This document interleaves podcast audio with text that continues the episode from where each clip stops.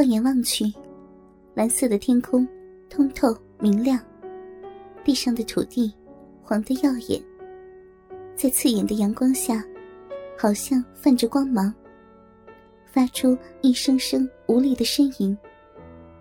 酷热的天空，太阳毫无保留的恩宠着这里。这是我国最西部的地方，代表着边境的界碑。在一望无际的戈壁上，突兀而庄严的宣告着这是属于谁。蓝色、黄色，这片天地永恒的主色。除此之外，一年中很少有其他的颜色。一身褐色的迷彩服，几乎与大地融为一体。高大的身影，头顶的烈日。在地上只留下了一点点的影子，肩上的军衔，代表着他只是一个列兵。他叫白杨，是今年新入伍的士兵。三个月的新兵连训练刚刚结束，他就来到了这里。如果没有意外，他将在这里待两年的时间。没有网络，没有游戏，没有信号。白羊简直感觉，这是他一生中最错误的决定。白杨，这个地方感觉怎么样啊？白羊的班长雷秋，是个彪悍的汉子，生于陕北，更适应这里的环境。白羊嘴角强行扯出笑意，呃，感觉还不错。哼，你这牛逼！吹的能再明显点吧？雷秋粗重的声音响起：“我告诉你啊，这个地方山不好，水不好，有啥没啥。”雷秋自顾自的说着：“这附近啊，就我们一个排，人也少，每年来的人更少。这里虽说是边境，但是也没有什么人会来。”咱们驻扎在这里，只是象征性的守一下而已。白羊更加无语了，坐了快两天的卡车来到这里，这里却给了他一个重击，还带暴击的那种。而且，白羊看着人烟稀少的军营，怎么也不信，这他妈是一个排。班长，你确定？这是一个排，咱能数出五个人吧？雷秋仔细的想了想，呃，呃，加上你，正好五个。那那这是一个排啊？那些人啊都出去了。如果不是听排长说今天来个新兵，我也跟着出去了。白杨无奈的看着这一切。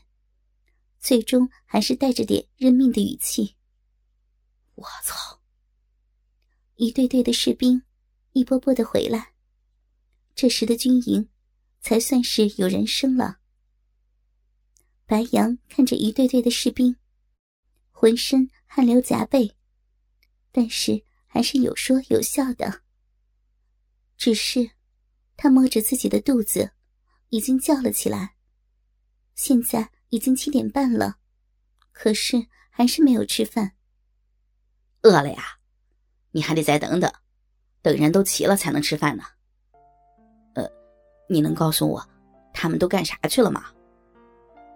雷秋看着面前的荒凉，在那边。他指着一个方向，那边有个小镇，以前的时候很多人的，只是这些年，那里的年轻人都出去了。那个地方全都是些老人、小孩、妇女，离那里最近的河流前几年断流了，也就是那时候，排长让我们去帮他们弄水，帮忙。他们都是去小镇上面帮忙的，毕竟咱们在这边也不能闲着呀。这里啊啥都没有，但是人好。白杨不由得沉默了。入夜。宿舍里面亮起了灯，几乎全排的人都挤在这一个房间里。而主角，自然就是今天刚来这里的白羊了。毕竟在这种地方，每年来的新兵都不多。而作为今年唯一一个来到这里的白羊，面对着这么多赤身的壮汉，身子在床上微微的颤抖，眼中透着一点绝望。那一丝绝望，透着对于这片世界的不公。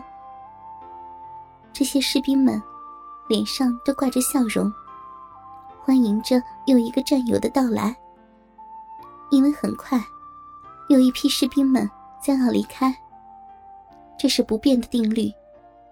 只是，军营里面的人已经越来越少了。雷秋看着一个个的士兵，不由得轻轻的叹了口气。而在另一边。一个独立的宿舍，一个大概三十岁的男子坐在房间里面，不停的抽烟。他是这里的排长，他现在越来越无奈。只是明天依旧继续。早上五点，天刚刚亮起，一只手便伸进白羊的被窝，轻轻的拍了一下。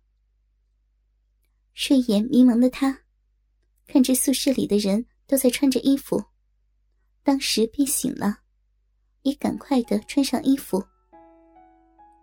早上的食堂，灯光中，一个个士兵狼吞虎咽的消灭着眼前的食物。吃饭的速度很快。吃完之后，他们匆匆的扔下碗筷，出了军营。车在这里完全就没有用，因为每个月。汽油都是限量的。虽然有车，可是没有汽油，一点用都没有。白羊跟在雷秋的后面，跟着他一步步的向着小镇走去。小镇离得不近，反而挺远。白羊赶到小镇的时候，一个个士兵们已经敲开了人家的门，提着他们的水桶。走远了，因为河流断流的关系，他们要走很远，足足三十里开外。这对于小镇上的老人小孩来说太远了。镇上唯一一口水井早就干涸。白杨看着士兵们抗着扁担的身影，在这片荒凉中越走越远。他必须承认。在这片荒凉中，老人和孩子要想生存下来，要付出很大的努力。也难怪这些士兵们早早的出门。虽说是边防，但是他们显然也在帮助这个边境附近的一切。雷秋带着白羊轻轻的敲门，敲门声不大，而房间中。一个满脸皱纹的婆婆，步履蹒跚的。白杨见状，连忙轻轻的扶住老人。这时，雷秋的声音响起：“你把他扶到椅子上，然后啊，去找夏老师，帮他把水桶拿上。镇上随便找一个小孩，都知道夏老师家在哪儿。”白杨听了之后，应了一声，直接走了出去。夏冬住在镇子的西侧，他的房间里，阵阵稚嫩的读书声传出窗外。隔着窗，夏冬那小麦色的脸庞上挂满笑容，脸庞清秀，一头干练的马尾。孩子们的读书声，夏冬清脆的声音，指导着这些孩子们。白杨轻轻的敲门声。却没有打断孩子们的读书声。夏冬打开门，看着门外高大的身影。只是今天来的人不对呀。他在小镇上待了快两年，这些士兵们都认识，却从来没有见过白杨。只是他身上的军装。夏冬顿时了然。白杨跟在夏冬的身后。享受着一个个孩子们注视的目光，一张脸上总感觉烧得慌。进门之后，来到厨房，白杨这才舒了口气。厨房里面虽然比较简陋，但是非常的干净。在厨房角落里面，两个水缸摆在那里，当中一个水缸已经空了，另一个水缸还有半缸水。白杨也不多说话，提起两个水桶，再拿起门上的扁担走了出去。小镇里的人都习惯了这些军人，但是每一次来的时候，他们总是很感激。一路上，白杨看到的是老人们挂在脸上的笑容，眼中的感激之情，在这个荒凉的小镇中。异常的明亮。妇女们对于他微笑致意，只因为他身上的军装。他的排长正在帮着一个老人搬东西，一个个剩下的士兵都在帮忙。哥哥们，倾听网最新地址，请查找 QQ 号二零七七零九零零零七，QQ 名称就是倾听网的最新地址了。